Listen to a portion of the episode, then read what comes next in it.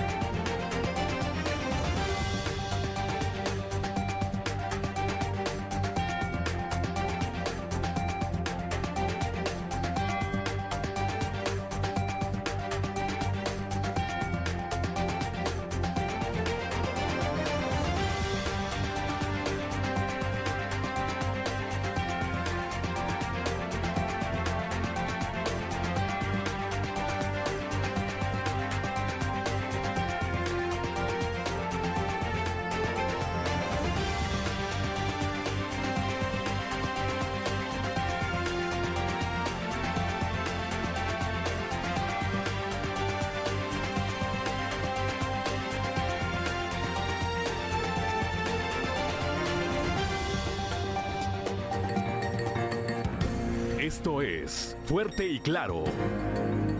Transmitiendo para todo Coahuila. Fuerte y Claro. Las noticias como son. Con Juan de León y Claudia Olinda Morán.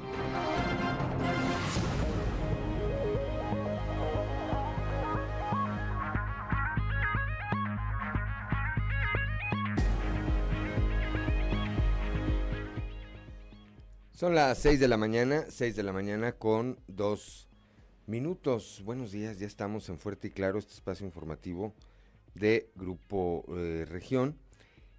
En esta mañana de viernes, viernes eh, 2 de septiembre del 2002.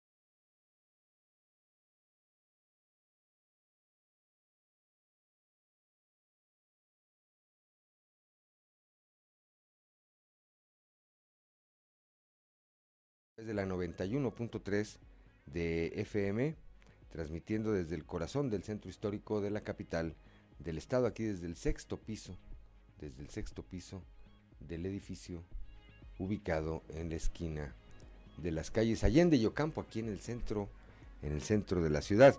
Para las regiones centro, centro desierto, carbonífera y cinco manantiales por la 91.1 de FM, transmitiendo desde Monclova, la capital del acero para la laguna de Coahuila y de Durango por la 103.5 de frecuencia modulada transmitiendo desde Torreón, desde la Perla de la Laguna, para el norte de Coahuila y el sur de Texas por la 97.9 de FM transmitiendo desde el municipio de Piedras Negras y para Acuña Jiménez y del Río por la 91.5 de frecuencia modulada transmitiendo desde Acuña.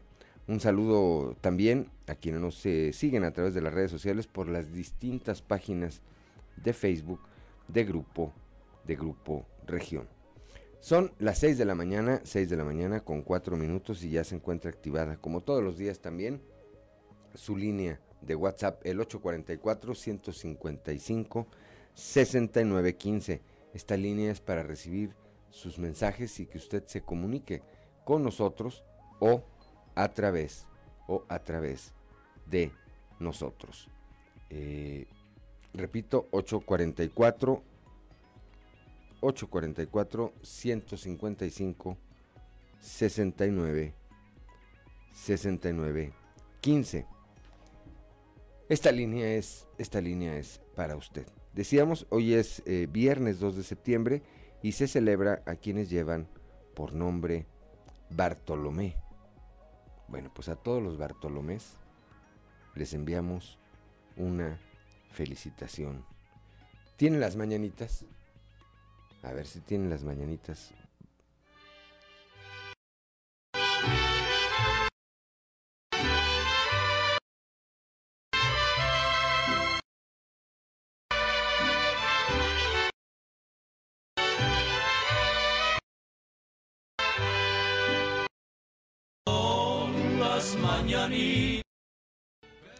Esas son las mañanitas porque hoy está de cumpleaños nuestro amigo y compañero periodista Sergio Alviso, que llega a sus primeros 25, no, dice él que 35. 35, sí dice que a sus primeros 35 años de vida nuestro amigo Sergio Alviso. Bueno, pues ahí está. Esperemos que te la pases bien, Sergio. Una gran felicitación. Que todos tus deseos se cumplan, que te apapachen mucho hoy. Al rato nos dices en dónde es el pastel y te acompañamos. Felicidades a nuestro, repito, a nuestro compañero y amigo periodista Sergio Alviso, que hoy está, hoy está de cumpleaños. Son las 6 de la mañana, 6 de la mañana con 6 minutos. Tenemos 18 grados de temperatura aquí en la capital del estado. Eh, bueno, en Derramadero 16 grados en este momento. En Monclova 24, así como en Piedras Negras, Torreón 21, General Cepeda 18, Arteaga 17 grados. Musquis, Musquis que está lleno de agua y en una tragedia, más adelante vamos a estar platicando de esto, tiene 22 grados en este momento. Un saludo solidario, por supuesto, a todos, a todos los habitantes de este municipio, eh, particularmente a quienes eh, tuvieron la pérdida material de eh, pues sus pertenencias. son, es terrible lo que ocurrió, pero bueno, si hay la certeza y hay el esfuerzo, seguramente, seguramente saldrán adelante. Sabinas y San Juan de Sabinas con 23 grados en este momento, San Buenaventura 24 grados, Cuatro Ciénegas 23 grados, Parras de la Fuente y Ramos Arispe con 18 grados. Esas son las temperaturas a esta hora. Vamos ahora con Angélica Costa a los detalles del pronóstico del tiempo para saber cómo estará el resto del día. El pronóstico del tiempo con Angélica Acosta.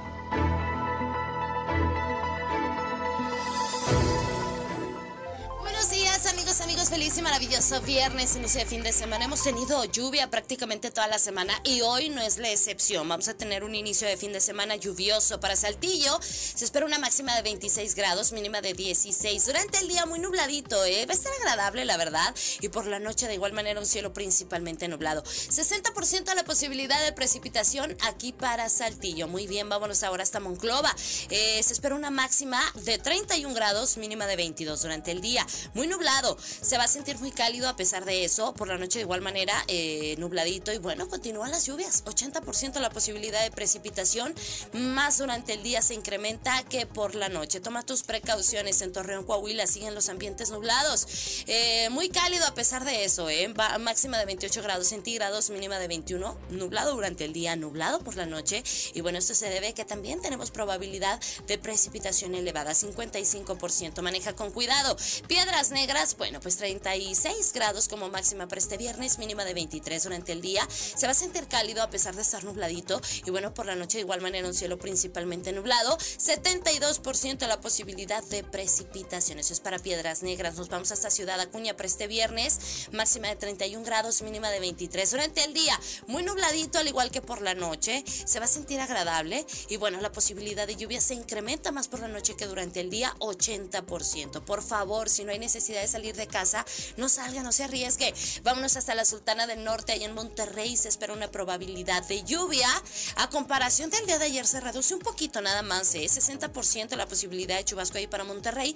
Esperamos una máxima de 33 grados centígrados, mínima de 22 durante el día muy nubladito, al igual que por la noche. Bueno, ahí están los detalles del clima. Vamos a tener un inicio de fin de semana lluvioso. Cuídense mucho, feliz y maravilloso fin de semana. El lunes nos escuchamos de nuevo. Buenos días.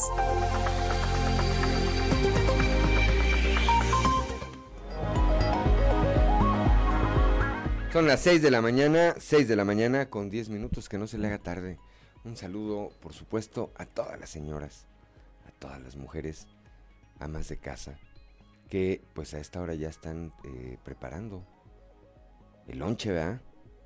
Para el viejo, para los niños, eh, alistándose muchas de ellas porque eh, pues muchas de ellas trabajan también, en muchos de los casos son complemento de la economía familiar y en muchos otros casos son ellas el sustento, son ellas quienes eh, son las responsables de mantener sus hogares. Bueno, pues a todas ellas, a todas ellas como siempre, un saludo con todo afecto, con toda admiración, con todo respeto. 6 de la mañana, 6 de la mañana con 11 minutos, vamos con el padre Josué García y su sección Dios ama.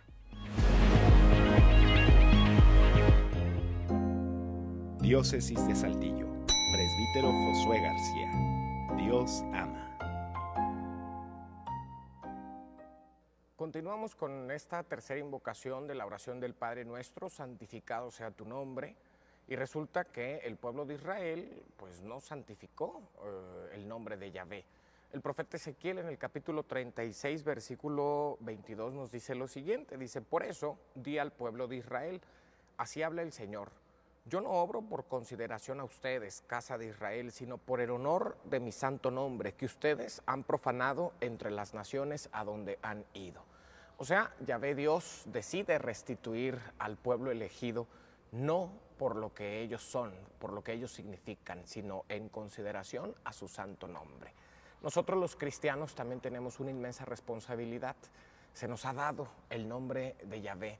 Nos llamamos y decimos ser hijos de Dios gracias al bautismo. Esa responsabilidad significa que, por lo tanto, estamos obligados a que en nuestra vida cotidiana demos testimonio de ese nombre de Yahvé. No se trata de santificar el nombre de Yahvé en medio de ceremonias o en medio de construcción de templos solemnísimos o a través de discursos teológicos preciosos. No, no, no. El nombre de Yahvé se santifica en nuestra vida cotidiana, en nuestra solidaridad con los demás. Y eso es instaurar el reinado de Dios, que es lo único que Jesús nos deja. Yo te invito a que eh, también recordemos que resaltar o santificar el nombre de Yahvé no es resaltar nuestro propio nombre, el de nuestra familia, el de la iglesia, el de alguna otra asociación religiosa, ni el de nuestros líderes espirituales, sino el de Yahvé, que es el que se tiene que santificar a través de nuestra vida cotidiana. Diócesis de Saltillo.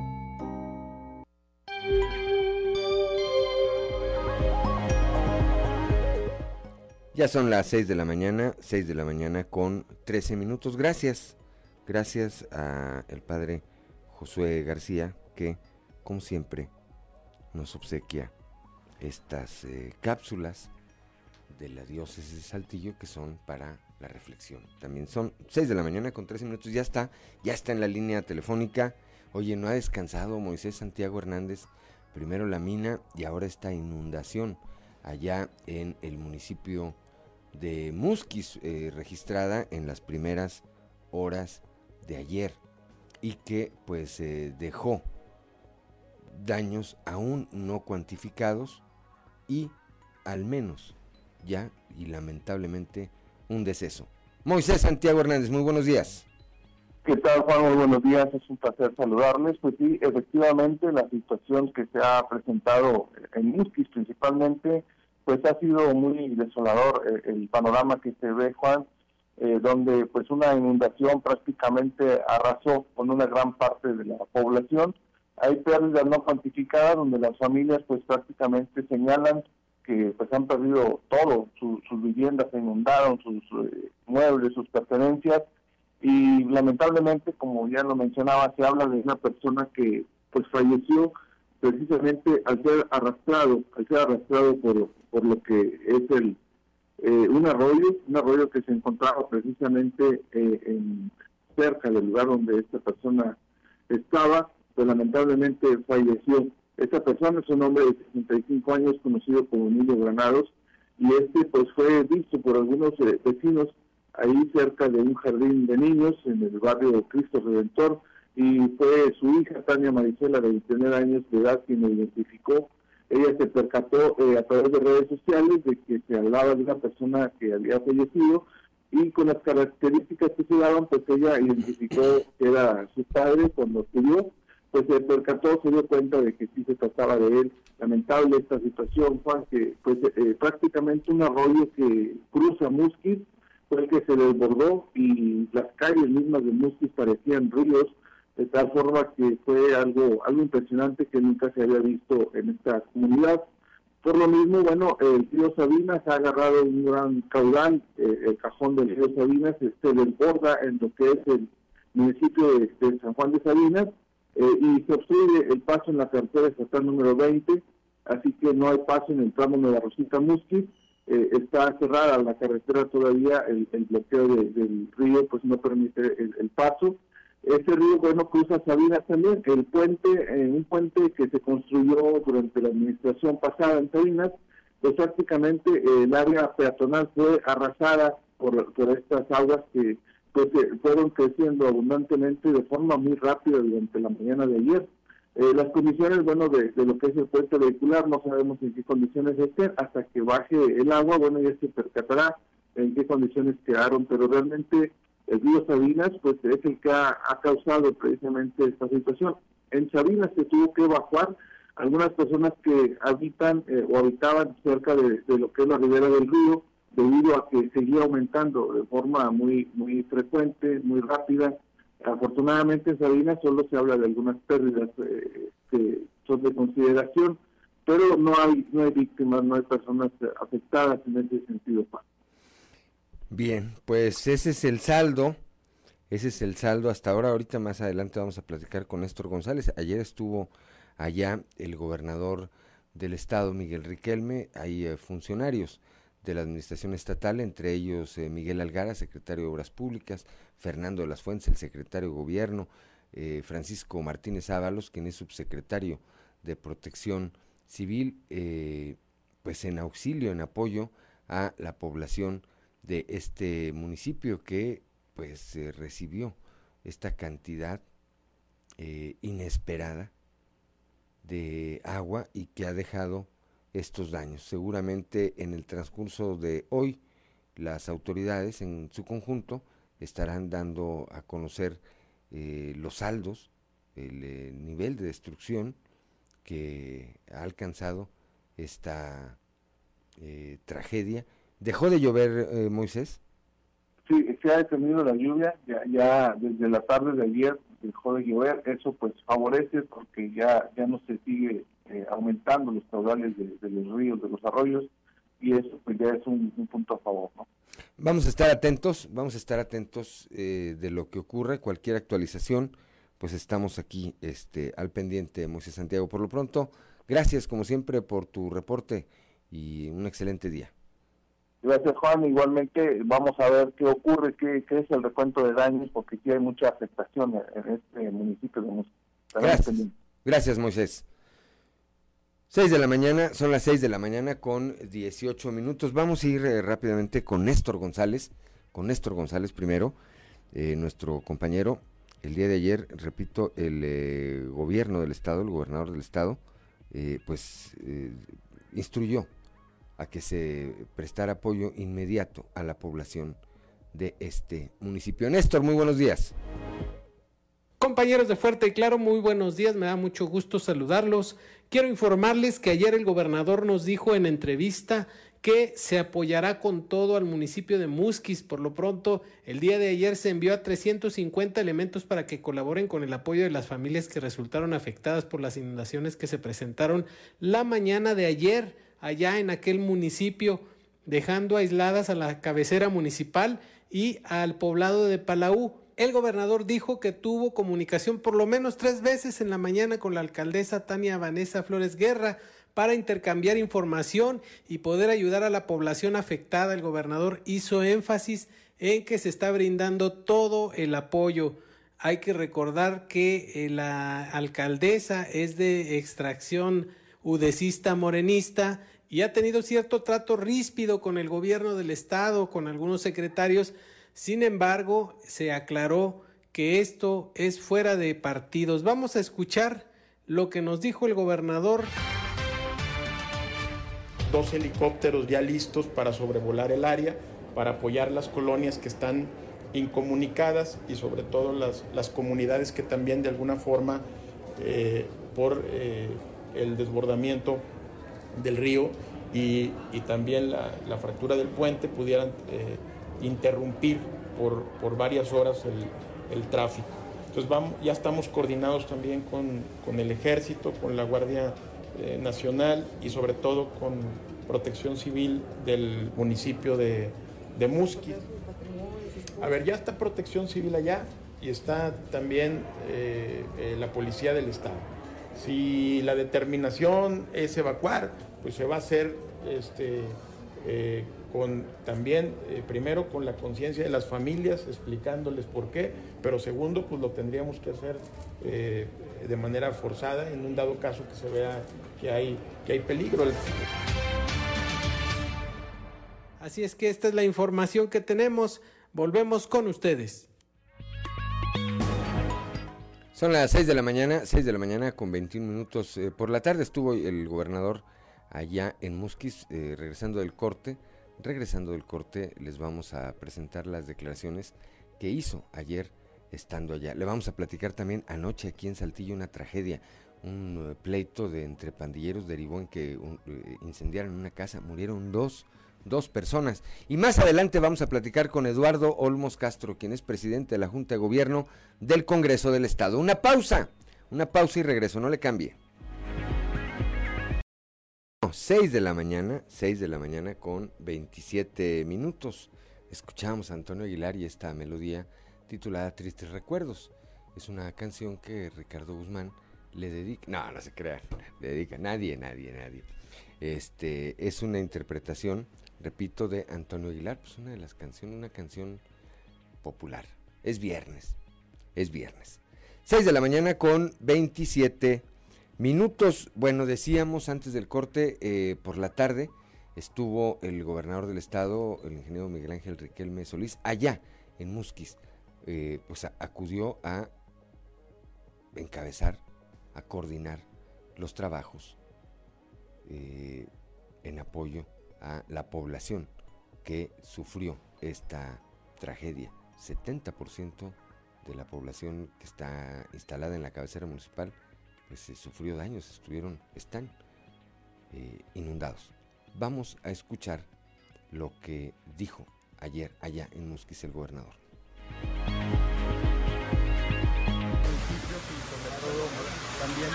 este, el día de hoy vamos a, eh, trabajar en conjunto, primeramente para hacer un recorrido y que no haya ninguna gente incomunicada o atrapada por alguna situación. Ya sobrevolamos el área, este, ya vimos una disminución de los niveles tanto en Palau como aquí en, el municipio de Musquis. Se hizo una evaluación de la infraestructura de los vagos y puentes que están dañados o en este momento están eh, con los niveles altos de, o volumen de agua y que estaremos revisándolos en las próximas horas, una vez que disminuya o baje, y bajen los niveles. El día de mañana y que siga bajando los niveles de agua eh, en, las, en, las colonias que, fue, que más fueron afectadas. Entraremos brigadas del Estado y municipio a censar eh, a, la gente para eh, ver el número exacto de viviendas que de alguna forma se dañaron o les penetró ahí alto volumen de, agua. Estaremos determinando las acciones a seguir, estaremos dando kits de limpieza en conjunto, Estado y municipio, para que empiece la gente también a limpiar y apoyar. Se queda, ya llegó aquí una maquinaria este, por parte de la Secretaría de Infraestructura para limpiar Son las 6 de la mañana, 6 de la mañana con 29 minutos. Bueno, pues esto es eh, lo que ocurrió, parte de lo que ocurrió ayer allá en el municipio de Musquis. El personal que está trabajando inicia o inició seguramente ya sus actividades desde muy temprano. Saludamos a don Joel Roberto Garza Padilla, como todos los días que desde Ciudad Frontera nos obsequia esta frase para la reflexión la de hoy dice, tenemos que aceptar que no siempre tomaremos las decisiones correctas, que a veces cometeremos errores, entendiendo que el fracaso no es lo opuesto al éxito, sino que es parte del éxito. Bendiciones para todos y tranquilo fin de semana. Pues que así sea igualmente para usted, don Joel Roberto Garza Padilla. Ayer aquí en la capital del estado, eh, alrededor de las 12 de la noche, una tragedia, dos personas terminaron sin vida por intoxicación Esto derivado de un incendio que se registró en una casa en la colonia María de León. Una de las eh, personas fallecidas era una mujer embarazada. Hay tres personas más lesionadas. Esta mujer que perdió la vida tenía 21 años de edad, contaba con seis meses de embarazo. El otro, la otra persona que murió es un hombre de 24 años y perdieron, repito, la vida eh, tras un incendio que pues todo apunta que fue provocado en un domicilio de la colonia María, María de León. Los hechos se registraron en la calle Pirámide de Uxmal de esta colonia, lugar hasta donde acudió personal de bomberos tras registrarse varias llamadas al número de emergencias 911. Una vez que fue eh, consumido el fuego por parte de los bomberos y luego llevarse a cabo las maniobras de enfriamiento, se buscó a las eh, personas quienes estaban en el interior fueron localizadas en el piso. Autoridades de la Policía Municipal y elementos de la Fiscalía General del Estado arribaron para tomar conocimiento de lo ocurrido y comenzar con las diligencias correspondientes, manifestando los vecinos que el fuego fue provocado por pandilleros tras una riña que se registró en la colonia Guerrero. Se dijo que el joven de 24 años que falleció había tomado parte en estos hechos, siendo los responsables quienes encerraron a los habitantes de la casa, la rociaron con combustible y le prendieron fuego. Se dio a conocer que María López Torres, de 53 años, resultó lesionada. También Pedro Torres y Víctor Manuel Torres López, de 41 años, siendo Michelle Rodríguez, de 21 años, y Ángel Gabriel Martínez, de 24, quienes perdieron la vida aparentemente por intoxicación. Las autoridades dieron a conocer de la detención de una persona, quien es señalada como una de las responsables del siniestro, la cual fue puesta a disposición del Ministerio Público. En tanto se investiga si hubo más involucrados en este hecho y si es así, se espera la detención de ellos en las próximas horas. Terrible, terrible esto, esto que ocurrió. Son las esto eh, repito, ocurrió aquí en la capital del estado. Son las 6 de la mañana, 6 de la mañana con 33 minutos. Ayer, eh, en el eh, contexto de todo esto que ocurrió en Musquis, pues allá en Acuña, Lenin Pérez Rivera, este político devaluado, que está queriendo resurgir, bueno, pues se agarró a mandar mensajes de WhatsApp a los habitantes de diferentes colonias, advirtiéndoles de que ahí venía el agua y que venía una eh, gran venida de, eh, por el río y que evacuaran y que estuvieran atentos, es decir, alertó, alarmó, para ser más precisos, alarmó a la población, las autoridades municipales del ayuntamiento que encabeza Emilio de Hoyos, pues lo desmintieron. Ricardo Ramírez Guevara nos platica. Ricardo, muy buenos días.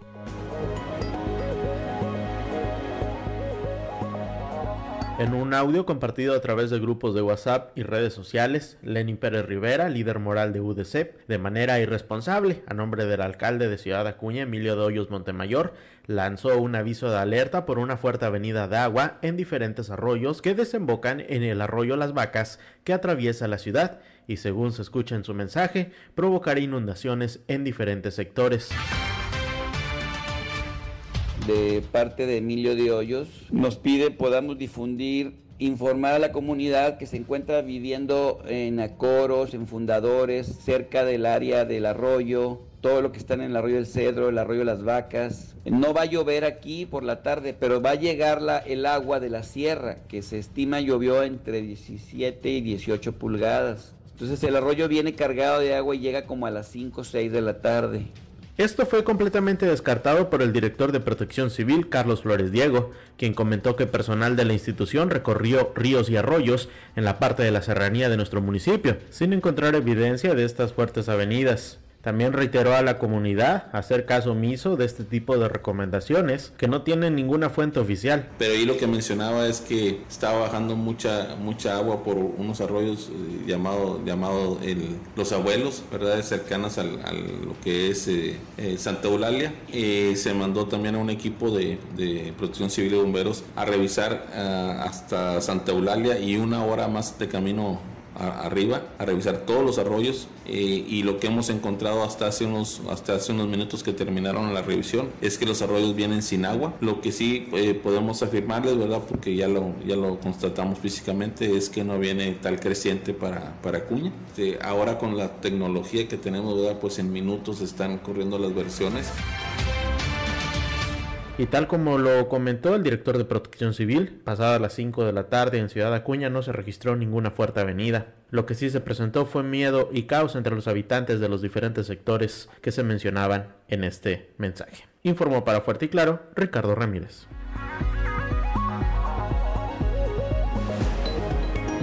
Son las 6 de la mañana, 6 de la mañana con 36 minutos.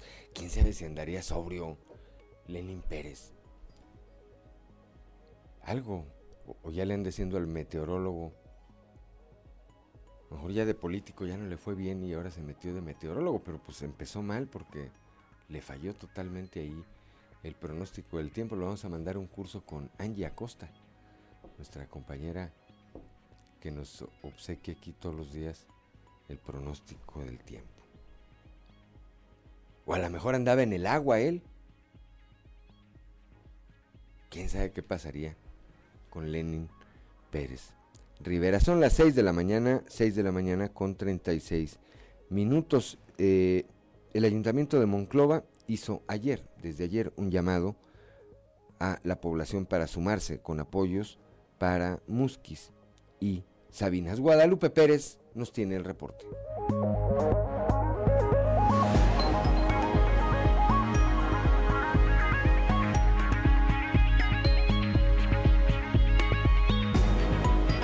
Buenos días, saludos desde la región centro. Ante la situación que se está presentando en la región carbonífera, específicamente en el municipio de Musquis y posiblemente Sabinas, el alcalde Mario Dávila conmina a la ciudadanía a donar alimentos no perecederos, enlatados y agua para las familias damnificadas ante esta contingencia natural. Sí, nosotros haremos lo propio y aprovecho para hacer un llamado a los ciudadanos para que nos puedan llevar al área de protección civil y bomberos principalmente agua eh, pues embotellada, eh, también puede ser alimentos eh, enlatados y pues es principalmente lo que se requiere en estos momentos, agua y alimentos enlatados o empaquetados que no estén en riesgo de poder descomponerse, este, que sean alimentos no perecederos y a partir de este momento ya los pueden llevar a Protección Civil y Bomberos haremos un centro de acopio y enviarlos a la ciudad. Principalmente la más afectada en este momento es Musquis, pero está también Rosita y está eh, Sabinas, que son los más cercanos y que pues históricamente ya han tenido problemas de inundaciones en otros años. Eh, la última vez fue aproximadamente unos 8 o 10 años y bueno, Monclova se solidariza con, con estos municipios. Ahí, como precisa, el centro de acopio va a ser en la Central de Bomberos y Protección Civil de Monclova. Por ello, conmina a que se sumen a esta ayuda, a esta solidaridad hacia las personas que han sido damnificadas por las inundaciones registradas en la región carbonífera. Saludos desde la región centro para Grupo Región Informa, Guadalupe Pérez. Son las 6 de la mañana, 6 de la mañana con 39 minutos. Gracias, gracias a Guadalupe Pérez allá desde la región centro. Eh, bueno, pues que nos informa de esta este llamado a la solidaridad que hace el alcalde eh, de ese municipio, el doctor Mario Dávila, en apoyo a la población de Musquis. Pues sí, sí que sí que hará falta la solidaridad de toda la población eh, ante pues las pérdidas incuantificables hasta ahora que sufrió, que sufrió la población. Son las 6 de la mañana con, 30 y, con 40 minutos ya, que no se le haga tarde. En un momento, en un momento regresamos, vamos a platicar con el licenciado Eduardo Olmos Castro. Él es diputado local y es presidente de la Junta de Gobierno del Congreso del Estado. Una pausa, una pausa y regreso.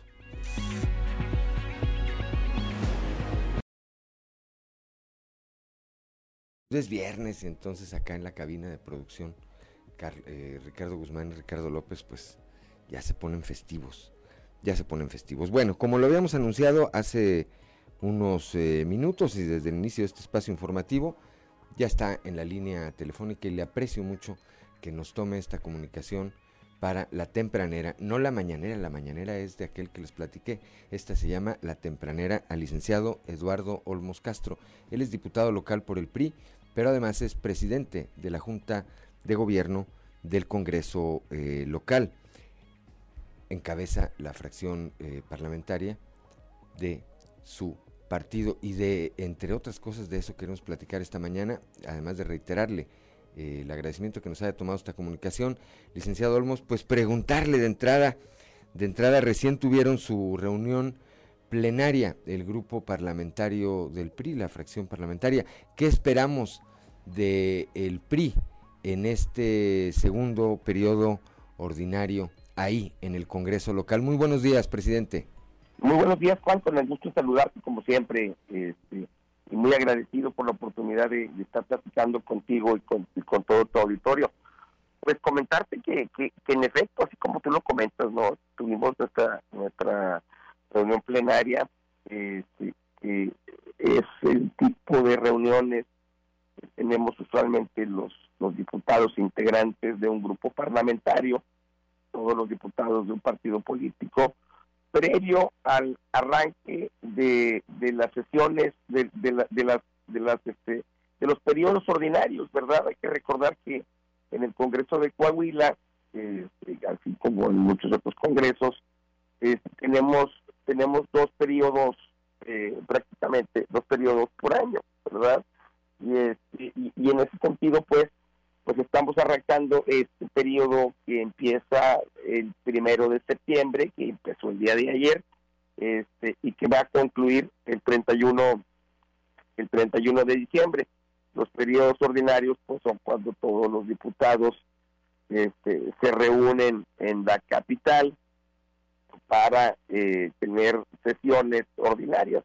En el caso de Coahuila, una sesión por semana, cada martes este, y, bueno, pues nos reunimos en, en una sesión plenaria este, para poder para poder este eh, para poder ponernos de acuerdo con respecto a la, a la, a la agenda legislativa, ¿verdad? Este, ¿Qué son los temas que vamos a tratar?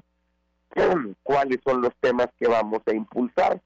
Este, ¿Cómo vamos a cómo vamos a trabajar? ¿Qué iniciativas se van a meter? cómo se van a dictaminar.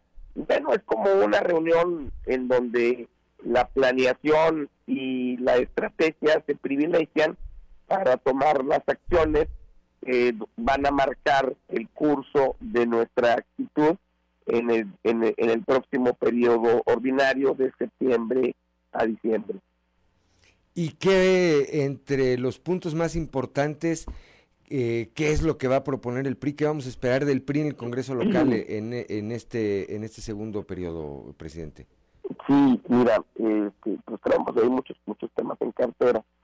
Usualmente los periodos de septiembre a diciembre son periodos muy este, muy intensos, pues porque tienes que eh, recibes de todos los ayuntamientos este, sus sus leyes de, de ingresos ¿verdad?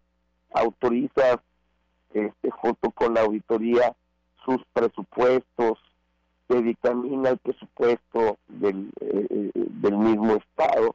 Entonces el paquete económico y el paquete fiscal es un paquete importante, ¿verdad? En el caso de, este periodo específico, eh, recibimos la, reforma electoral, una reforma que el gobernador del Estado nos, nos mandó, este, que ya la tenemos y que se va a dictaminar, en donde pues vienen varias cosas. Yo platicaba el día de ayer creo que, una de las cosas importantes de esa, de esa reforma, esas modificaciones, es la creación de dos diputaciones más, eh, dos diputaciones de, de representación proporcional, en donde se le va a dar entrada a los grupos en circunstancias de vulnerabilidad este, y, va a ser a través de las circunscripciones que se van a crear. Entonces, vienen modificaciones también como eh, las fotografías en las boletas electorales de los candidatos, este, tiene la posibilidad de que el candidato es conocido con un apodo que se le pueda también incluir en la boleta. Y, bueno, pues son algunas modificaciones también al sistema electoral. Son, son, yo creo que esa es una de las iniciativas más importantes que vamos a, eh, a recibir en, en este eh, en este periodo y que se va a dictaminar porque todas las modificaciones tienen que estar hechas antes de, eh, de que termine septiembre porque para que sean efectivas en el próximo proceso, se necesita y estén hechas menos de 90 días antes del inicio del proceso. Aunque el PRI, eh, su partido presidente, pues tiene una mayoría ah, ahí en el eh, Congreso local, lo que hemos visto desde el inicio de esta legislatura es que aún con esa mayoría eh, siempre se busca el consenso y se busca eh, pues la coordinación con las otras fuerzas políticas. Sí, claro, mira, la verdad es de que, somos muy respetuosos nosotros de la pluralidad que se tiene en, este Congreso local y en esta legislatura. Si bien es cierto, el PRI ganó los 16 distritos electorales y, y tenemos una mayoría pues muy clara, somos 25 diputados ¿verdad? Somos 16 diputados del PRI, pues hemos generado alianzas que nos han permitido transitar inclusive las mismas reformas eh, constitucionales, ¿verdad? Donde se requieren 17 votos para, para hacerle cambios a la Constitución. Y en ese sentido, pues hemos privilegiado este, una, una relación respetuosa con los otros partidos políticos, con los otros grupos y fracciones parlamentarias. Eso nos ha permitido eh, transitar con, con respeto y generar los cambios necesarios tratando de, de, de, trabajar en, en acuerdo y, y, en armonía, ¿no? No somos nosotros, en el caso de Coahuila, una, una, un grupo parlamentario eh, aplastante, este, asfixiante, arrollador. No, no, no, no. Al contrario, somos un grupo que, que, que intenta privilegiar el diálogo y que tratamos de generar un consenso. Mira, te pongo un ejemplo. El día de ayer nosotros tuvimos la oportunidad de nombrar al auditor eh, superior del Estado. Y fue un proceso pues sumamente incluyente, sumamente democrático desde el trabajo de la comisión, ¿verdad? En donde las voces de todos los partidos fueron escuchadas, las voces de todos los partidos este, fueron, fueron, intervinieron pues este, en los trabajos y finalmente escogió una terna muy cuidadosamente, ¿verdad? Este, una terna muy cuidadosamente escuchando a todos y al final la selección del auditor superior del Estado que, terminó este, siendo electo el, este eh, Manuel Ramírez Leones bueno, contó con 23 votos de los 25, ¿verdad? Este, en, el, en el pleno. O sea, el trabajo fue tan bien llevado, tan bien hecho, que prácticamente todos los partidos políticos, con la excepción de dos votos que se anularon, ¿verdad? Este, pues nos, llevó a un trabajo que fue y que simboliza el, este, la armonía con la que se trabaja en, este Congreso, ¿no? Entonces sí, en efecto, así como tú dices, si bien tenemos una mayoría que la podemos podemos sacar la mayor parte de los acuerdos sin el mayor esfuerzo, siempre tratamos de, privilegiar el acuerdo y de, y de, y de escuchar las voces de todas las eh, grupos y fracciones que se encuentran representados en nuestro en nuestro Congreso. En armonía, me parece esa la palabra, eh, una palabra bastante eh, importante, interesante para quienes están o para quienes han estado en el Congreso del Estado, eh, entenderán que cuando hacia afuera del Congreso parece que no pasa nada, es cuando está pasando más en el Congreso del Estado, porque es que se está consensando todo el tiempo, se está trabajando en eh, pluralidad, como bien lo apunta usted, en eh, acuerdos permanentes con entre todas las fuerzas, entre todas las fuerzas políticas, sea una mayoría tan clara como la que hoy tiene el PRI, o sea eh, como fue en legislaturas anteriores donde las fuerzas estaban muy parejas. Diputado, ¿algo que quiera agregarnos esta mañana? Bueno, primeramente te insisto, ¿no? agradecer esta oportunidad, pedirte que se puedan seguir dando este, estas, estas charlas, porque para nosotros es importante destacar el trabajo que nosotros hacemos. Ya no, no es la primera vez que tengo la oportunidad de estar con ustedes, y, lo cual te lo agradezco mucho. Destacar nada más, este, lo, lo que tú acabas de comentar es sumamente importante, ¿no? Este, creo yo que, que, que, si privilegiamos el diálogo, en momentos tan complejos que tiene nuestro país, en, momentos tan tan complicados, tan difíciles, ¿verdad? Eh, que es cuando necesitamos la, la unidad, cuando necesitamos el trabajo, el equipo, cuando necesitamos este trabajar en conjunto para sacar adelante los temas que son realmente importantes para, para el Estado, para los municipios, para el país. Pues bueno, este, en, en el Congreso se está haciendo ese esfuerzo. No estamos exentos de la, de la discusión, este, no estamos eh, exentos del apasionamiento, ¿verdad? El Congreso es la tribuna este, donde, donde, donde se habla claro y se habla y se habla fuerte. Sin embargo, pues este, creo que hay un, ejercicio de, madurez por parte de las diputadas y por parte de los diputados, en donde todos estamos claros que estamos trabajando con Coahuila. Espero que así siga en este periodo ordinario y espero que podamos seguir teniendo la posibilidad de seguir platicando contigo y, con tu auditorio en todos los temas este, que son importantes relativo a las a las políticas públicas que muchas veces se autorizan en este Congreso. Por supuesto, por supuesto que vamos a estar platicando eh, hacia adelante siempre, siempre es un espacio abierto aquí. Gracias, diputado, de verdad le aprecio mucho que nos haya tomado esta comunicación esta mañana y pues le deseo que tenga un excelente fin de semana. Al contrario, se los agradezco yo a ustedes. Muchísimas gracias, Juan. Gracias, muy buenos días. 6 de la mañana con 57 minutos. Es el presidente de la Junta de Gobierno del Congreso del Estado, el eh, licenciado y diputado Eduardo Olmos Castro. Una pausa, una pausa y regreso.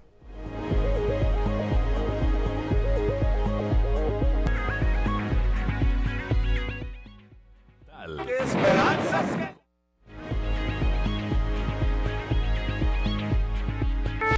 Alerta Ambiental con Carlos Álvarez Flores. Muy buenos días. Continuando con el tema de las plantas de tratamiento de aguas residuales, me estoy refiriendo primero a la urgencia que tenemos en nuestro país de quitar esos contaminantes que generamos en todas las actividades al agua. O sea, todas las actividades, la vida urbana en nuestras casas, ¿verdad? Nosotros contaminamos el agua. En el campo, las actividades agropecuarias también contaminan el agua. Y la industria es la que contamina más desde el punto de vista químico las aguas. Entonces, los tratamientos de aguas residuales deben ir en función del tipo de contaminación que tienen. Entonces tenemos dos grandes grupos. Las aguas negras, que pudieran ser las aguas que se generan en una ciudad, en un municipio, Esas serían las aguas negras y que fundamentalmente deben traer carga orgánica, o sea, excretas o materia orgánica. Y las otras las aguas residuales grises, aguas grises, son las que corresponden a las aguas contaminadas, pero de las actividades industriales. Ahorita no quiero hablar del tema, ese lo voy a manejar aparte, el tema de las actividades agropecuarias, que también hay que hacer lo mismo. Pero vamos a centrarnos hoy en estos dos tipos de aguas residuales. Las aguas negras de los municipios y las aguas grises de la industria. Entonces, el problema que tenemos con la Conagua, con ese organismo grande, corrupto, que no nos sirve en este tema, en el tema de las plantas de tratamiento de aguas residuales, es que la gran mayoría de las plantas que diseña y recomienda la Conagua, pues son para aguas negras y cuando llegan las aguas a estas plantas, pues resulta de que también llegan aguas grises y por lo tanto la contaminación química que llega en esas aguas negras, pues no permite que se pueda quitar todo ese contenido, ese gran contenido de contaminantes. Hasta aquí lo dejamos y vamos a seguir hablando de cómo es que funcionan cada una de estas plantas, ¿verdad? Unas paraguas negras y otras paraguas grises. Muy buenos días.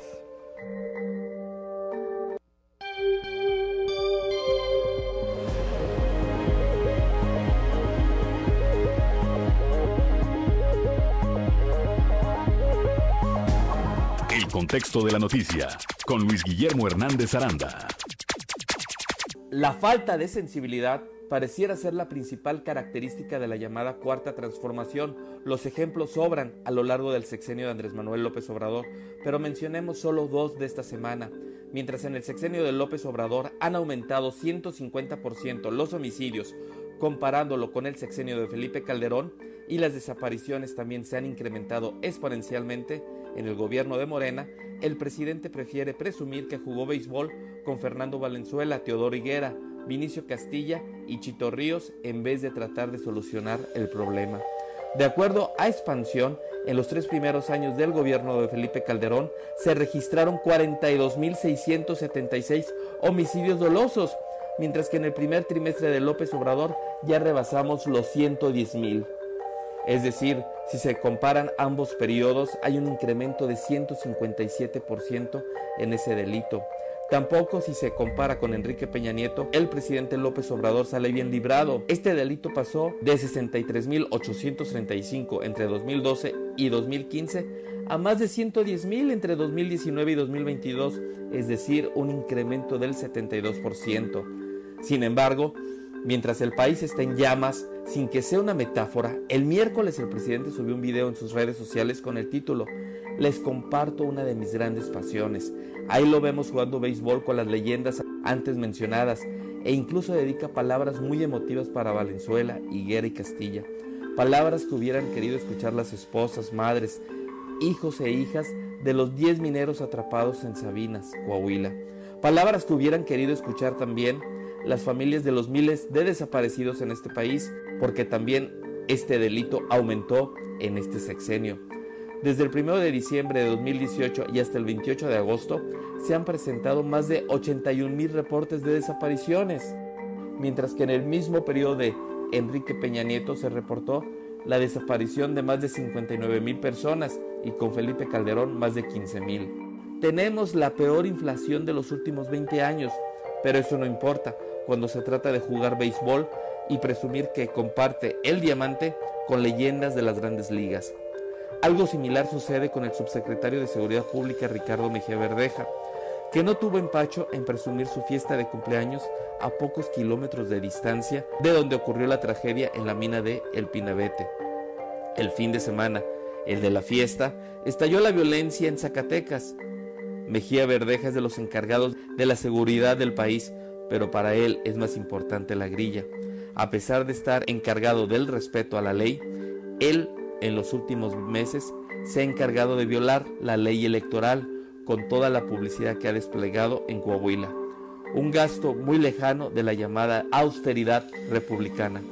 Recientemente Cuauhtémoc Cárdenas dijo que él no sabe qué es el gobierno de la 4T. Muchos también desconocemos qué significa eso. Lo que sin duda es una realidad es que es un gobierno insensible. Soy Luis Guillermo Hernández, nos escuchamos a la próxima.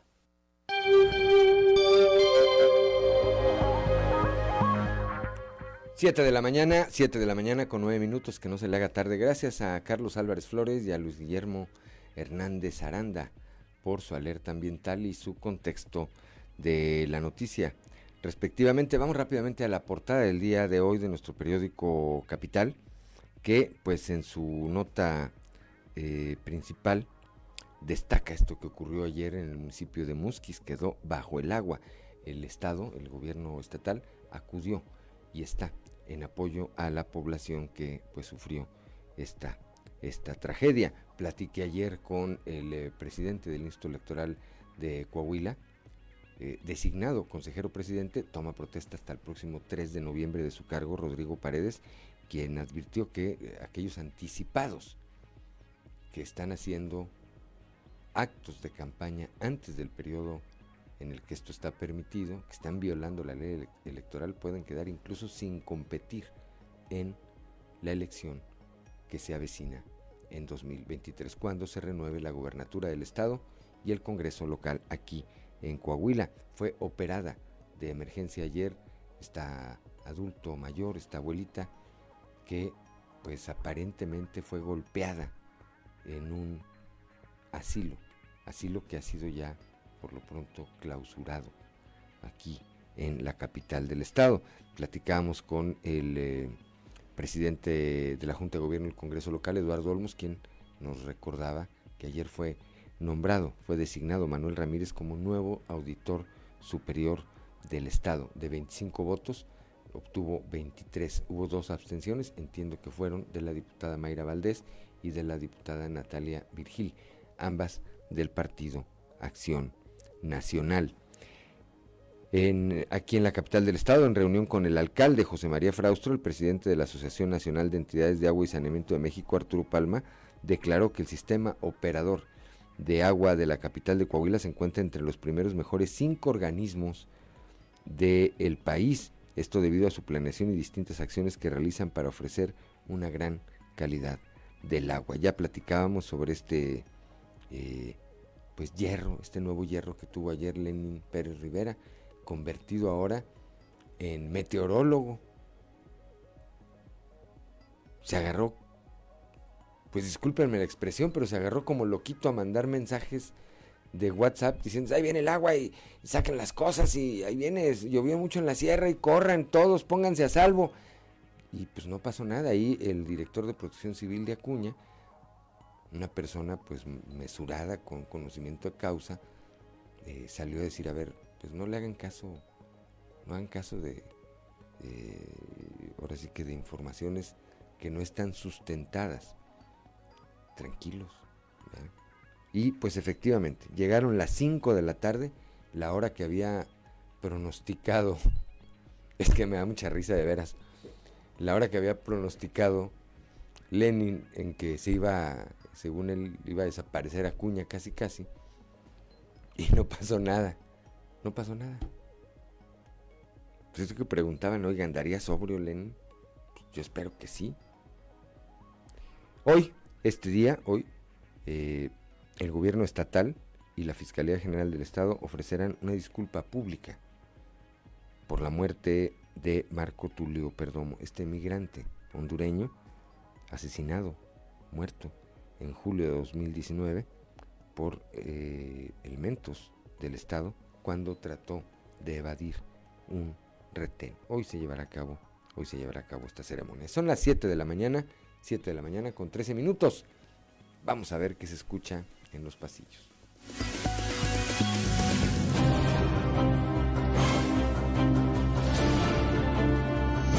Y en el cartón de hoy, Fuerza de Voluntad, que nos muestra Marcelo Lebrar, quien está siendo entrevistado por un reportero que le pregunta, ¿quieres ser presidente? Y tristemente Marcelo tiene la boca tapada por una cinta, pero trae un enorme cartelón que dice, quiero ser presidente.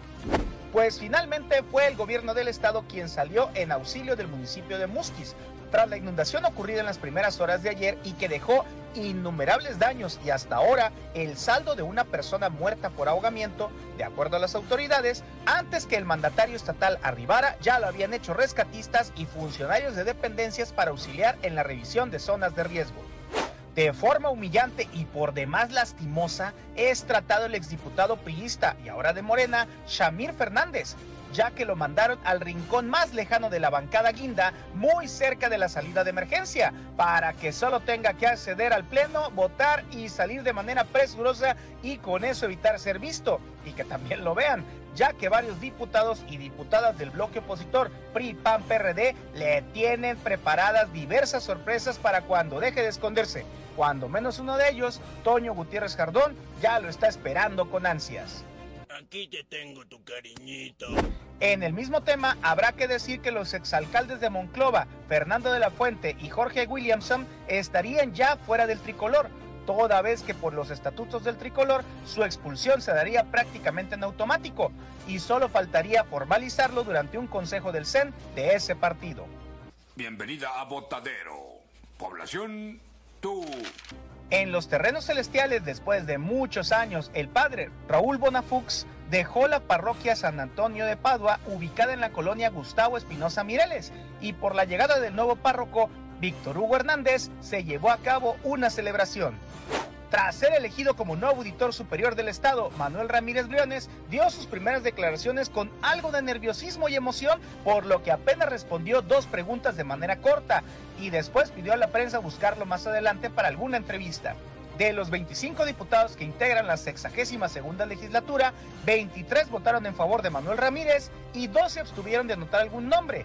Ellas fueron la diputada Mayra Valdés y Natalia Virgil, ambas de Acción Nacional.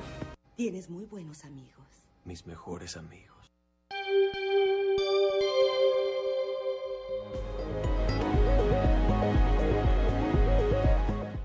Son las 7 de la mañana, 7 de la mañana con 16 minutos. Continuamos con la información.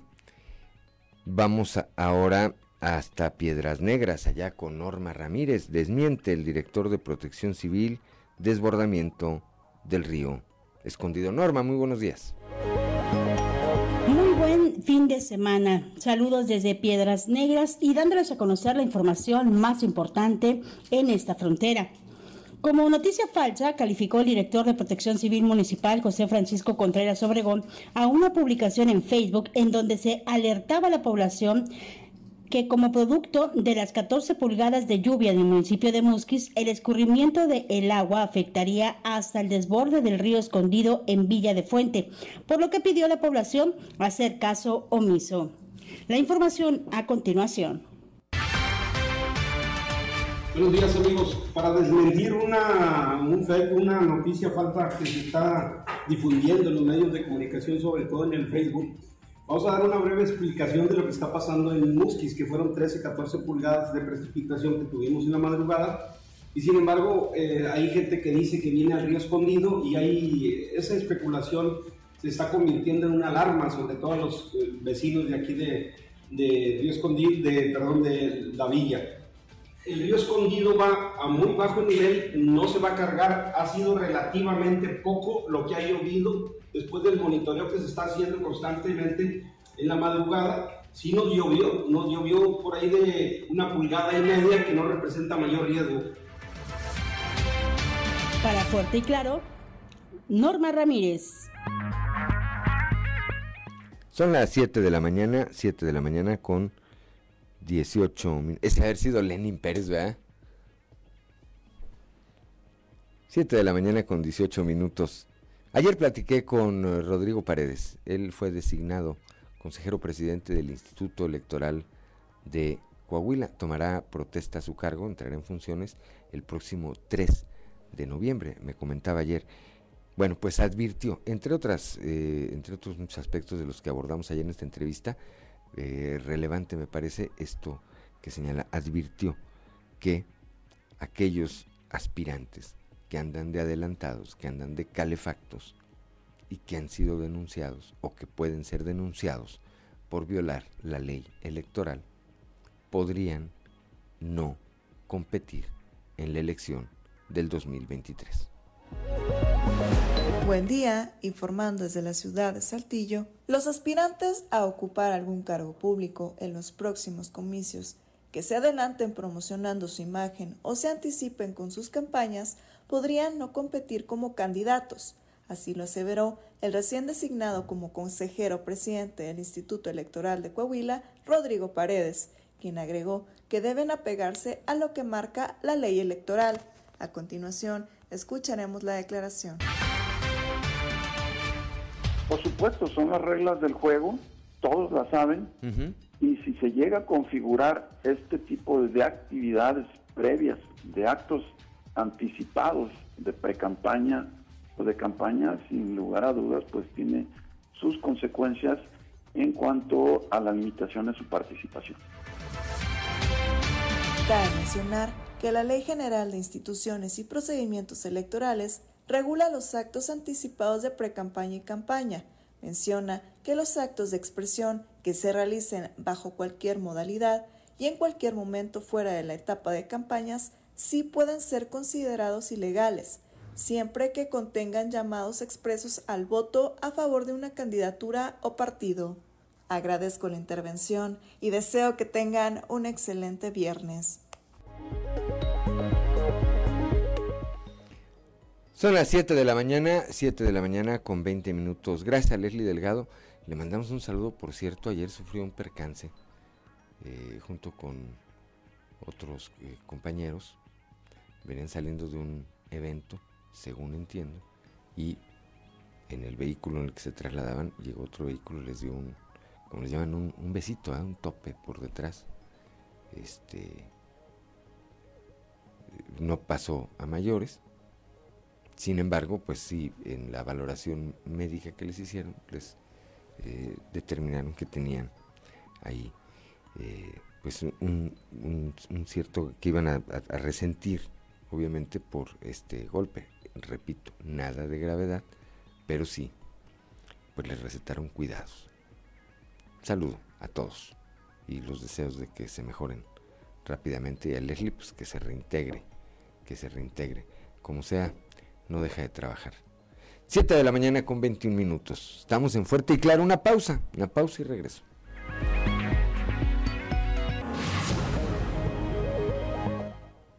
Mi gusto es, se llama esta melodía que escuchábamos en voz de Antonio, Antonio Aguilar. Y desde la capital del acero, como todos los días allá desde la región centro del estado, mi compañero y amigo periodista Antonio Zamora.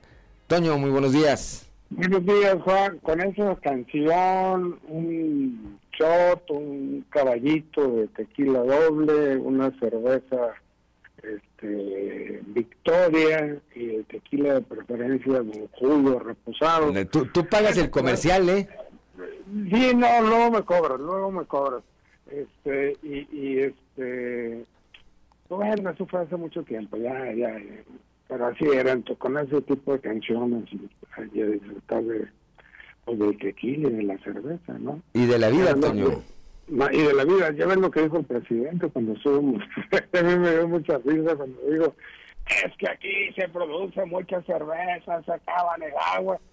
No, no se, no se dará cuenta, Juan, que, que, que todos los impuestos que genera la, la, este, la cervecería para para mantener a sus chairos. Claro. No, pues allá esta que está aquí en el norte del estado debe tener cerca de cuatro mil trabajadores, Toño. La, la, ah, ok, sí, la, de ¿qué es Morelos. Eh, Constellation está en nada. Nada, en nada, sí, sí, sí, sí, sí. Sí, entonces, este, por favor, ¿no? Al final, por otro lado, Juan, ¿por, ¿por qué se van a pagar las indemnizaciones si se pagan, se acepta la gente? con el dinero de los impuestos de, los mexicanos, sino con el dinero del, supuesto dueño de la, del pozo Pinavet. Sí, esa es una pregunta que ha comenzado ya a rondar. Ya las, eh, las familias de los mineros han aceptado este acuerdo. Eh, se habla de hasta 4 millones de pesos por familia, eh, Toño. Este, y creo que la pregunta importante aquí que sigue es esa. ¿De dónde va a salir el recurso? Si va a salir del gobierno federal y por qué del gobierno federal y no, porque nadie discute que se indemnice y que pues se haga algo, ¿verdad? Eso está fuera de discusión. El tema es por qué tendría que salir de ahí y no de eh, el patrimonio de él o los empresarios dueños de esta mina pues que a final de cuentas fue donde ocurrió esta tragedia, Toño. Sí, definitivamente, no, eh, es como, sabemos por ejemplo que también que la alcaldesa de Musquin le habló a sus, a sus colegas de partido a la Ciudad de México para que eh, le, ayudaran y quien le respondió inmediatamente fue el gobernador Miguel Riquelme y sigue esperando todavía que sus amigos de México le respondan para pues para actuar en, esta nueva tragedia que vive la región carbonífera. Juan, creo que hasta ayer dos muertos, ¿no? De, por tremendos aguaceros que se han dejado sentir, que ojalá y el Monclova no lleva de esa manera, siete horas seguidas creo que fueron, aquí en Monclova desde hace muchos años se construyeron viviendas en los arroyos naturales del agua. Entonces, con un aguacero de siete horas va a haber muchas inundaciones también. Ojalá y eso eso no suceda. Pues esperemos, esperemos que no. Siempre es bienvenida la lluvia, siempre es bienvenida el agua en cierta en cierta proporción y cuando tiene mucho tiempo que no hay lluvias de esta magnitud, pues provocan precisamente esto. Por un lado, pues que se registren inundaciones, por otro, que lugares por donde naturalmente corre el agua, eh, pues se, inunden y muchos de esos sitios, como bien lo apunta Toño, están hoy invadidos por viviendas y por otro tipo de construcciones. Sí, sí, sí, o sea, va a suceder lo que, por ejemplo, en Santa, Santa Catarina, cuando el Alex, ¿te acuerdas? Sí. Se llevó todo lo que había ahí, vámonos. Parejito. Va a alguna, alguna, vez, ojalá, ojalá y no. Ojalá y no, y por otro lado, bueno, qué lamentable lo que está ocurriendo en eh, Musquis, lo que recién ocurrió en Acuña, pero ahí se dan cuenta los alcaldes de oposición, ahí se dan cuenta los alcaldes de oposición, que no fue una buena idea de parte del gobierno federal de eliminar el Fonden. Sí, totalmente de acuerdo contigo. Ahorita estaba pensando en eso. O sea, le aplaudieron al presidente cuando eliminaron, eliminó el Fonden para no tener a sus, a por supuesto, y, ahora que ellos están pasando por problemas difíciles, por problemas graves de que se requiere lana, pues el gobierno federal no responde, ¿no? Y quien está respondiendo es el gobierno del Estado.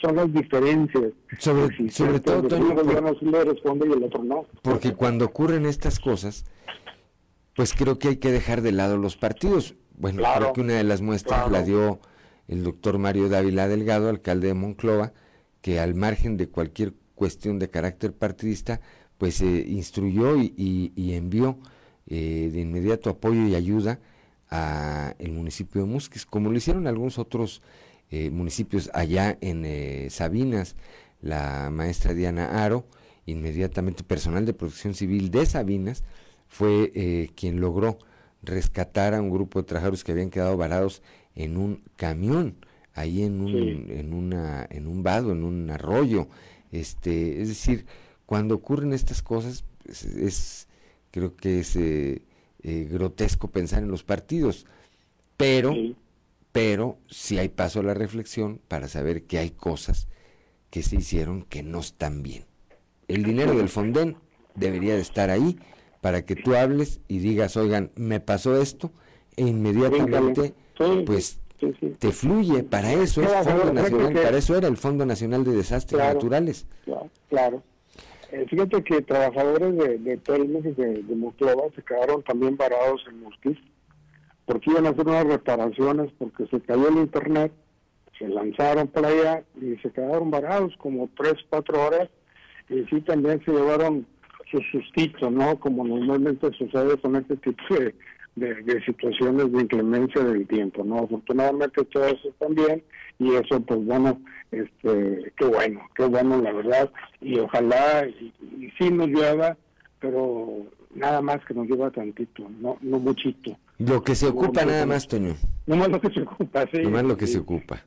Pues por lo pronto, Toño, bueno, un saludo por supuesto a Musquis, de nueva cuenta, la solidaridad, nuestros deseos de que pronto, pronto superen este episodio terrible eh, con la ayuda de las autoridades de todos los órdenes de gobierno y de la población y de la del sector privado y de todos los que puedan ayudar, todos los que puedan ayudar, todos los que nada es insuficiente y nada es poquito, todo, cualquier ayuda que usted pueda dedicar, que pueda usted destinar a quienes eh, hoy lo requieren en Musquis, eh, hay centros de acopio, hay centros de acopio ahí en eh, bueno, es más en las instalaciones de Grupo Región, ahí en la capital del acero, en la 91.1 de frecuencia modulada, ahí, ahí hay una, ahí hay una, este, un centro acopio. Y si no, el de su preferencia. ¿Qué necesita? Eh, cosas perecederas, agua, no, agua, perecederas, exactamente. no, pero agua embotellada, Toño. agua, embotellada. Agua embotellada, alimentos, ese tipo de cosas. Exactamente, eh, enlatados, eh, la pues, en muchos casos pañales, cosas que se requieren para La niños. gente, la gente de Monclova, la región centro, responde en, ese, en estos tipos de casos. Ojalá y estén las oficinas de la 91.1 aquí en Monclova, por el Boulevard Pape, ¿cómo se llama la plaza, Juan? Cristal, está- ¿no? Sí, o sea, ahí atrás del Starbucks. Luego me cobras el comercial también. Bueno, ese, ese te lo obsequio porque era para que dijeras en dónde estaba la plaza, mi querido. Enfrente, enfrente del Starbucks, a un lado del Starbucks, hay- hay más. Está primero Manuel de mi amiga. Este, No, hombre, tú ya- sí, ya me la pasé. Ya comercializaste todo, ahora sí, ya, ya no te van a dejar entrar, Toño. Sí, me caí que sí. Pásala bien, Toño. Hasta lunes. Hasta el lunes. Son las 7 de la mañana, 7 de la mañana con 36 minutos. Vamos con Raúl Rocha. Vamos con Raúl Rocha, que ayer estuvo en el Congreso del Estado, donde eh, Manuel Ramírez Briones fue designado como nuevo auditor superior del Estado. Raúl, muy buenos días. ¿Qué tal compañeros? Buen día, información para el día de hoy. Con 23 votos a favor, Manuel Ramírez Briones fue elegido por el Congreso del Estado como el nuevo auditor superior del Estado, quien tomó protesta y dijo que ya entró en funciones. En sus primeras declaraciones bajo su nuevo cargo aseguró que asume una responsabilidad con la ciudadanía coahuilense en favor de la transparencia. Pues básicamente eh, agradecer a la, Comisión Legislativa que llevó un proceso impecable para la, selección de auditor superior, al, Pleno del Congreso que tuvo bien avalarme y asumo una responsabilidad con la ciudadanía coahuilense de seguir trabajando en pos de la transparencia. Pues de hecho es eh, impulsar el tema de la política digital, este, mejorar los tiempos de entrega de resultados básicamente. Esta es la información para el día de hoy. Buen día. Son las 7 de la mañana con 38 minutos. El día de ayer, eh, la señora María Guadalupe Castañeda, esta adulto mayor que presuntamente fue golpeada por personal del asilo La Purísima, aquí en la capital del estado, aquí en el centro, está en la de Ramos, ¿verdad? En la Ramos Arispe, debió ser operada en un hospital privado luego de que se detectara el riesgo de una trombosis en una de sus piernas. Liliana Ollervides, una de eh, sus hijas, explicó que eh, la señora fue internada para realizar un estudio en la arteria femoral y ahí se le diagnosticó la muerte de parte del tejido y la probable obstrucción de una arteria. Escuchemos.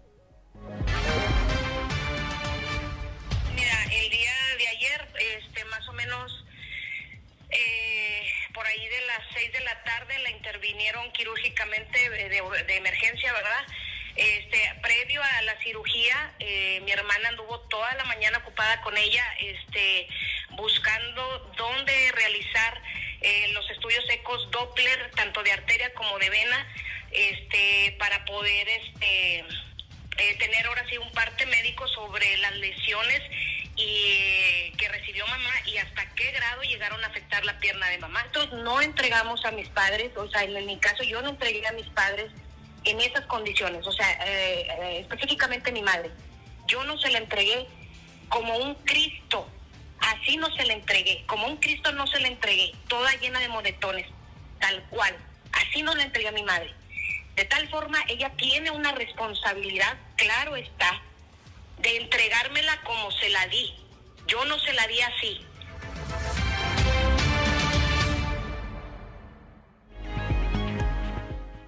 Son las 7 de la mañana, 7 de la mañana con 40 minutos. Regresando, regresando del corte, le vamos a platicar qué dijeron eh, pues las autoridades, los responsables de este asilo. Es lamentable, es tristísimo ver eso que estamos viendo.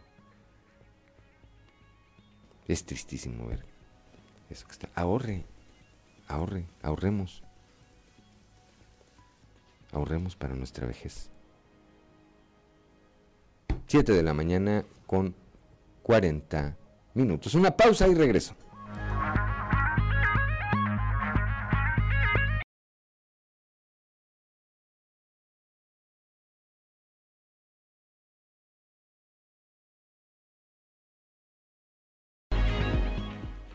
7 de la mañana, 7 de la mañana con 46 minutos. Esa es de Pedrito Fernández. Nos dice, no, no, no es de Pedrito Fernández. La cantaba Pedro Fernández, ¿verdad?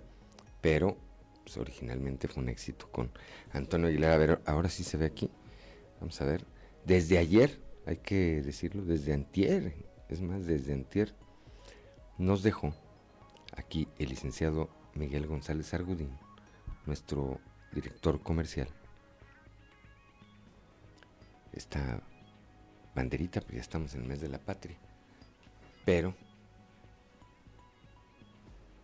pues no la habíamos puesto, ya la ponemos todos los días.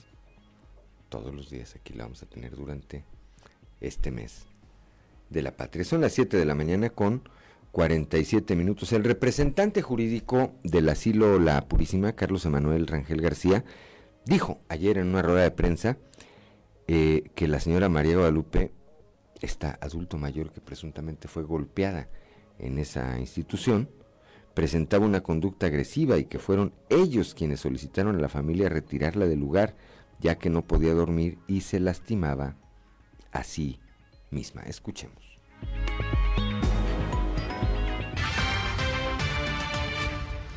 Comentarles que es una señora adulta que su condición eh, mental debe ser valorada. Ella fue sacada de aquí por indicaciones de la representante.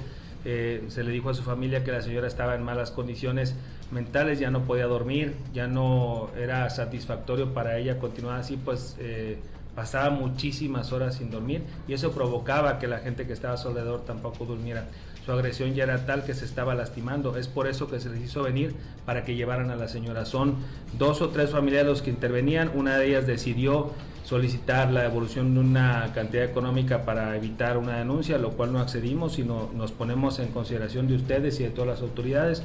Pero deben de saber que es una persona que debido a su condición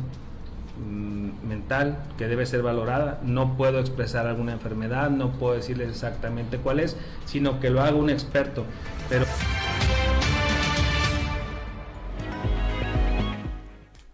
Siete de la mañana con 49 minutos. Derivado de una recomendación, este viernes el gobierno del Estado y la Fiscalía General del Estado ofrecerán una disculpa pública por la muerte de Marco Tulio Perdomo, este emigrante hondureño que fue muerto aquí eh, por fuerzas por las fuerzas de seguridad en julio de 2019. Escuchemos a Hugo Morales Valdés, quien es presidente de la Comisión de Derechos Humanos en el Estado. Sin embargo, habrá grupos defensores de derechos humanos, esperamos representación de la Comisión Nacional de Derechos Humanos, su servidor estará por ahí también y evidentemente algunas otras personas que participaron como la Casa del Migrante y sus directivos, que hay que decir pues estuvieron muy cerca de este proceso, así como de la presentación de la queja en su momento. ¿Los familiares de la víctima estarán presentes? No estarán presentes directamente, ellos asignaron a la embajada y al cónsul en la región para tales efectos, en su representación estarán ellos y tengo entendido que sí estarán virtualmente, es decir, que podrán eh, participar a través de, pues, de, las tecnologías y tengo idea también que tendrán la posibilidad de enviar un mensaje. Son las 7 de la mañana con 50 minutos. El gobernador Miguel Riquelme reiteró su compromiso ante familiares e integrantes de colectivos de personas desaparecidas de proseguir en la búsqueda y localización de sus seres queridos, sancionar con todo el peso de la ley a los culpables, brindarles justicia y garantizar que esa aberrante práctica sea erradicada de la sociedad.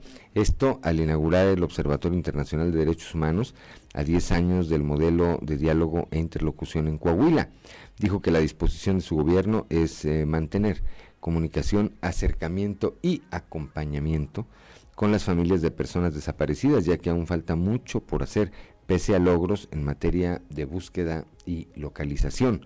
Ante integrantes de los ocho colectivos de familias de personas desaparecidas que existen en Coahuila, el representante de la oficina de la oficina de la alta comisionada de Naciones Unidas para los Derechos Humanos, Jesús Peña Palacios, la titular de la Comisión Ejecutiva de Atención a Víctimas en el Estado, Magdalena López, y la directora de la Academia Interamericana de Derechos Humanos, Irene Espigno, el mandatario estatal destacó que el modelo de diálogo e interlocución que sigue el Estado es referente nacional, aunque precisó que es necesaria su actualización.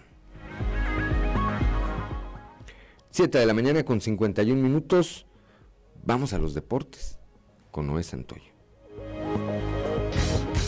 Resumen Estadio con Noé Santoyo.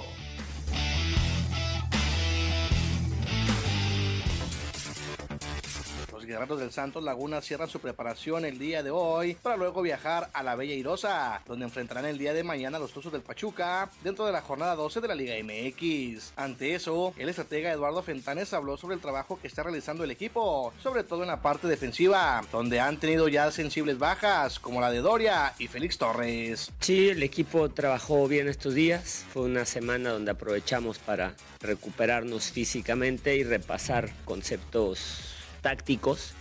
No, no elevamos las cargas porque veníamos de dos semanas muy intensas y vamos a otras dos idénticas.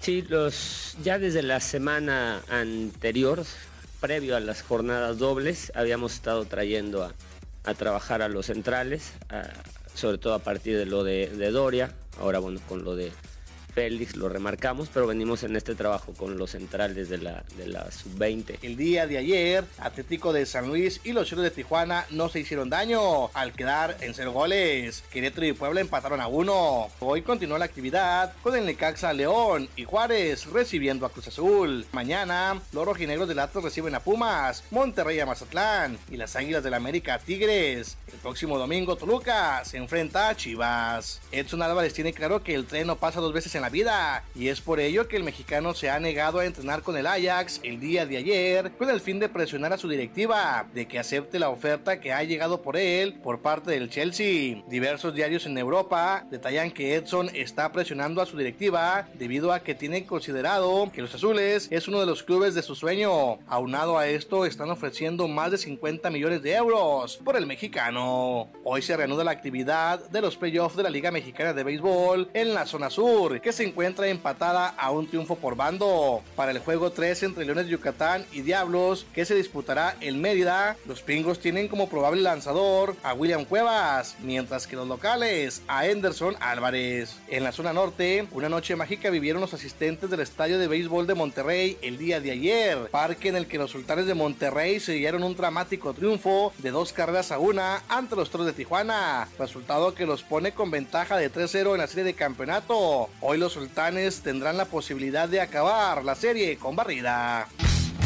Resumen Estadio con Noé Santoyo.